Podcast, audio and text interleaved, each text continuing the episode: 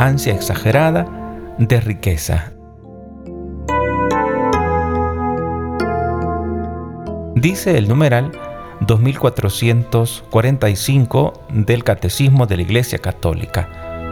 El amor a los pobres es incompatible con el amor desordenado de las riquezas o su uso egoísta. Una vez más, repito, esta afirmación de nuestra doctrina católica tomada del Catecismo 2445. El amor a los pobres es incompatible con el amor desordenado de las riquezas o su uso egoísta.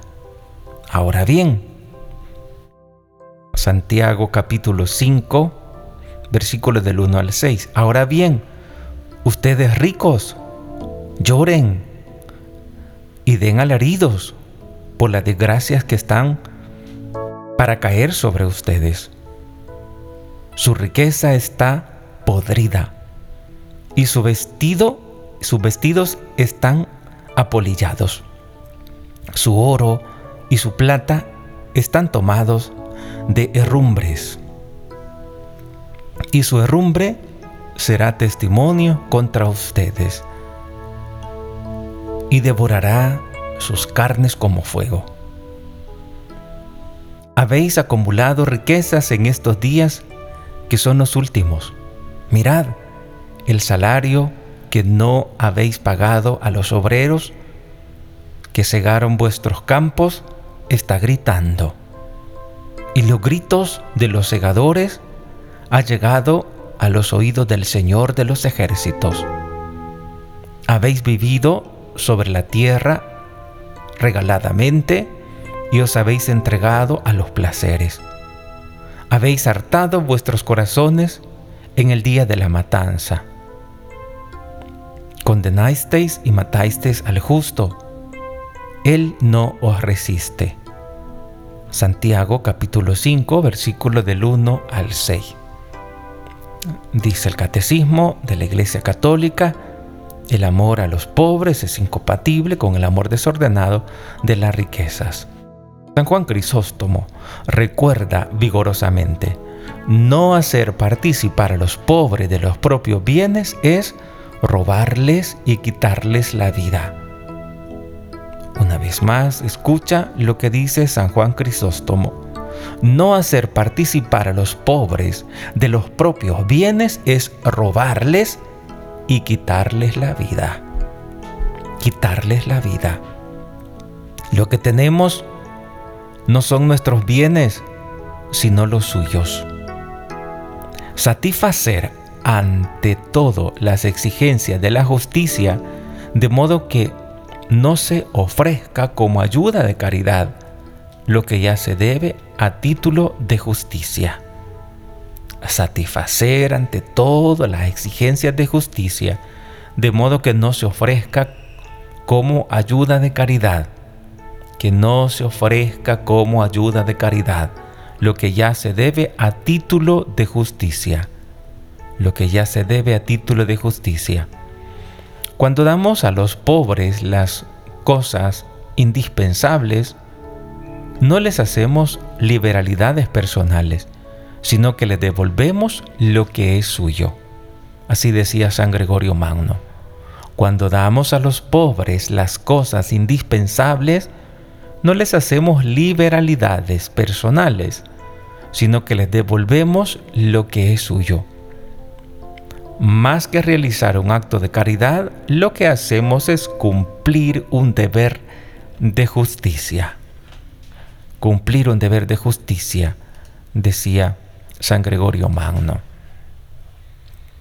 También en el numeral 2536 dice, el décimo mandamiento proscribe la avaricia y el deseo de una apropiación inmoderada de los bienes terrenos. Numeral 2536. El décimo mandamiento proscribe a la avaricia y el deseo de una apropiación inmoderada de los bienes terrenos. Prohíbe el deseo desordenado nacido de la pasión inmoderada de las riquezas y de su poder. Pasión inmoderada de riqueza y de poder. Prohíbe también el deseo de cometer una injusticia mediante la cual se dañaría al prójimo en sus bienes temporales. Así dice el catecismo de la Iglesia Católica. De manera que en nuestra vida debemos esforzarnos ciertamente para prosperar, pero que de todos los bienes que recibimos, recordemos siempre compartir con aquel que más lo necesita. No permitamos que la fuerza del mal, no permitamos que la fuerza del mal se aproveche de tu vida. Cuando la ley nos dice no codiciarás, nos dice en otros términos que apartemos nuestro deseo de todo lo que no nos pertenece. Apartar nuestro deseo de todo lo que no nos pertenece. Tiene que ser como algo de cada día que debemos practicarlo. Apartar apartarse de aquello que no nos pertenece, de ese deseo. Apartemos nuestros deseos de todo lo que no nos pertenece, porque la sed del bien del prójimo es inmediata, infinita y jamás saciada. Como está escrito, el ojo del avaro no se satisface con su suerte. Sirácides capítulo 14, versículo 9. Este numeral 2536 del Catecismo de la Iglesia Católica nos permite examinarnos qué tan avaro soy. Si deseo el bien del prójimo. Y el décimo mandamiento nos prohíbe ese deseo de cometer una injusticia prohíbe el deseo desordenado nacido de la pasión inmoderada de las riquezas y de su poder. Pasión desordenada de riquezas y de su poder. De manera que a mayor riqueza, mayor compromiso.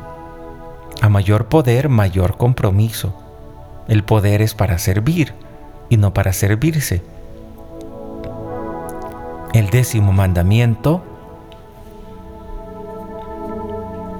nos dice que nos apartemos del deseo de todo lo que no nos pertenece.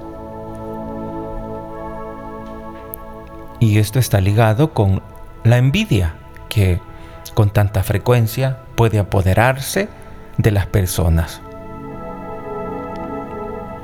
Apartémonos de nuestro deseo de todo lo que no nos pertenece porque la sed del bien del prójimo es inmensa.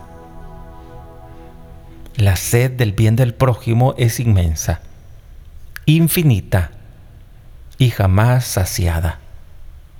Inmensa, infinita y jamás saciada.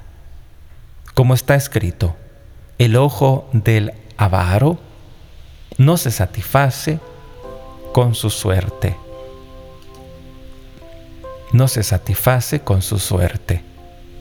Luego en el numeral 2544 dice, Jesús exhorta a sus discípulos a preferirle a todo y a todos. Jesús exhorta a sus discípulos a preferirle a todo y a todos y les propone renunciar a todos sus bienes. Lucas 14, 33. Dice así, así pues todo aquel que de entre de ustedes no renuncie a todos sus bienes, no puede ser discípulo mío. No puede ser discípulo mío. Así dice la palabra de Dios. No puede ser discípulo mío el que no renuncie a todos sus bienes. Renunciar a todos los bienes por Jesús y por el Evangelio. Marcos 8:35 dice, porque quien quiera salvar su vida la perderá, pero el que pierda su vida por mí y por el Evangelio, la salvará. Marcos capítulo 8, 35. Quien quiera salvar su vida la perderá, pero el que pierda su vida por mí y por el Evangelio, la salvará. Poco antes de su pasión, les mostró como ejemplo la pobre viuda de Jerusalén, que de su indigencia dio todo lo que tenía para vivir. Dio todo lo que tenía para vivir. Lucas 21:4. Porque todos esos han contribuido a los donativos con lo que les sobra. Pero ella, que pasa necesidad, ha echado todo lo que tenía para vivir. Esa viuda se daba enteramente. Jesús exhorta a sus discípulos a preferirle ante todo y a todos. Y les propone renunciar a sus bienes por Él y por el Evangelio. Como lo hizo la viuda, dio todo lo que tenía para vivir. El precepto del, del desprendimiento de las riquezas es obligatorio para entrar en el reino de los cielos.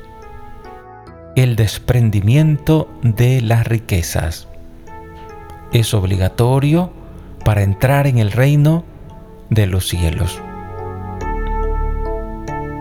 Es obligatorio el hecho de estar desprendidos.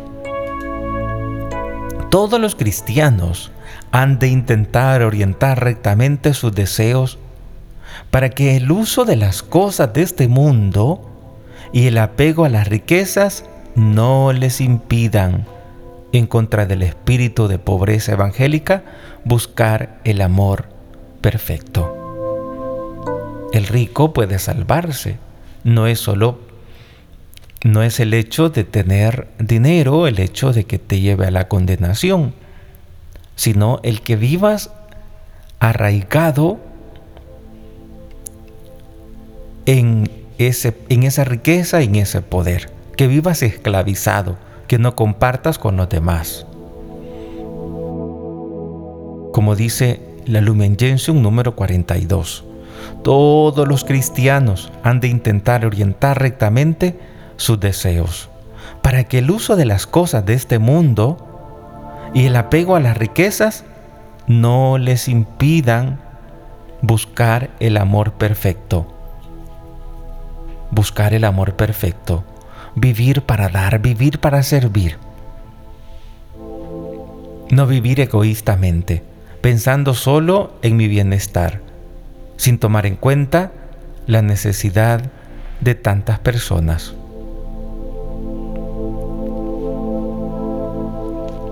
Bienaventurados los pobres en el espíritu, decía el Señor en San Mateo capítulo 5, versículo 3. Los pobres de espíritu. Las bienaventuranzas revelan un orden de felicidad y de gracia, de belleza y de paz. Jesús celebra la alegría de los pobres de quienes ya es el reino.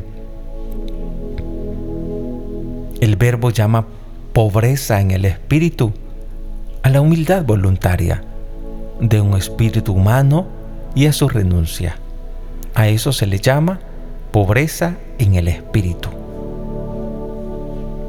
A la humildad voluntaria de un espíritu humano y su renuncia. Humildad voluntaria. Hay personas que tienen pero que viven como que si no tuvieran y ayudan a los pobres. Viven entonces en esa pobreza en el espíritu, a la humildad voluntaria de un espíritu humano y su renuncia. El apóstol nos da como ejemplo a la pobreza de Dios cuando dice, se hizo pobre por nosotros. Segunda de Corintios capítulo 8, versículo 9. Se hizo pobre por nosotros. Esa es la voluntad de Dios. Hacernos pobres, vivir en ese espíritu de generosidad, en ese espíritu de entrega a los demás. No vivir acaparando como solemos hacer, que vivimos siempre fijándonos en nuestros propios intereses, como si la misión en esta tierra fuera acaparar, tener esto, tener aquello, tener aquello, y así ir creciendo, acaparando cosas y cosas y cosas y cosas, sin darnos cuenta que nosotros mismos nos estamos enterrando con tantas cosas y quedamos así como sepultados en, en todas aquellas cosas a las cuales el corazón se encarna. Pero todos los cristianos, como dice el Lumen Gentium número 42, han de intentar orientar rectamente sus deseos. Orientar rectamente sus deseos. Para que podamos buscar siempre el amor perfecto, para que podamos vivir en esa pobreza evangélica, para que podamos vivir siempre dándonos a los demás, viviendo esa pobreza en el espíritu, esa humildad voluntaria del espíritu humano, esa humildad de renuncia a ejemplo de Cristo, que se hizo pobre por nosotros. Así, en el día a día debemos buscar esa pobreza para no ser para no ser víctimas de lo material, para que nuestro corazón se mantenga firme y que no vivamos de una manera desordenada en ese apego desordenado, en ese amor desordenado de las riquezas, para que no vivamos una vida egoísta. Meditemos lo que dice Santiago capítulo 5. Habéis hartado vuestros corazones en el día de la matanza. Condenasteis y matasteis al justo, Él no resiste. y vivir, como decía San Juan Crisóstomo, no hacer participar los pobres de los propios bienes es robarles y quitarles la vida. Vivir para dar vida. Vivir para entregarse a los demás. Vivir en ese empeño de ser esa mano de Dios para tanta gente que lo necesita. Vivir desprendido de nosotros mismos con el corazón dispuesto a amar con el corazón dispuesto a amar lo que Jesús amó. Jesús amó a los enfermos, Jesús amó a los pobres, Jesús consoló al triste. Pues también nosotros debemos tomar esa misma actitud, tener ese mismo empeño de dar lo mejor de sí, de no vivir aisladamente como si fuéramos los únicos. Recordemos que también ellos son nuestros hermanos y tenemos que atenderlos. El Señor nos dijo en su, en su palabra, estuve hambriento y no me dieron de comer. Dios nos permita un corazón de carne, un corazón que anhele dar lo mejor de sí a los más pobres. Como decía San Juan Pablo II, que el pobre ayude al más pobre. De manera que Nunca nos comparemos con alguien que tiene más, porque entonces vamos a ser nosotros pobres. Y si somos pobres, pues no vamos a, tener ese desprendimiento para ayudar a los demás. Siempre ayudemos al que lo necesita. Que el pobre ayude a los más pobres. Siguiendo la recomendación de San Juan Pablo II. Que la Virgencita nos ayude para que podamos tener un corazón libre, no esclavizado a las riquezas. A veces la gente vive tan esclavizado a las cosas materiales que ni siquiera le queda lugar para ir a la iglesia. Tengamos cuidado que lo material no nos ciegue, que lo material no nos aparte de la familia. Hay gente que vive empeñado tanto en las cosas materiales que no da tiempo para estar en casa y se aferra de que hay que llevar el sustento a la casa y por lo tanto pues ya el hogar queda en segundo lugar y no debe de ser así. Debemos de amar con todo el corazón, libre y esperando y confiando siempre en el Señor. Y amar con todo el corazón a los que están cerca de nosotros. Que María nos ayude a esta gran misión.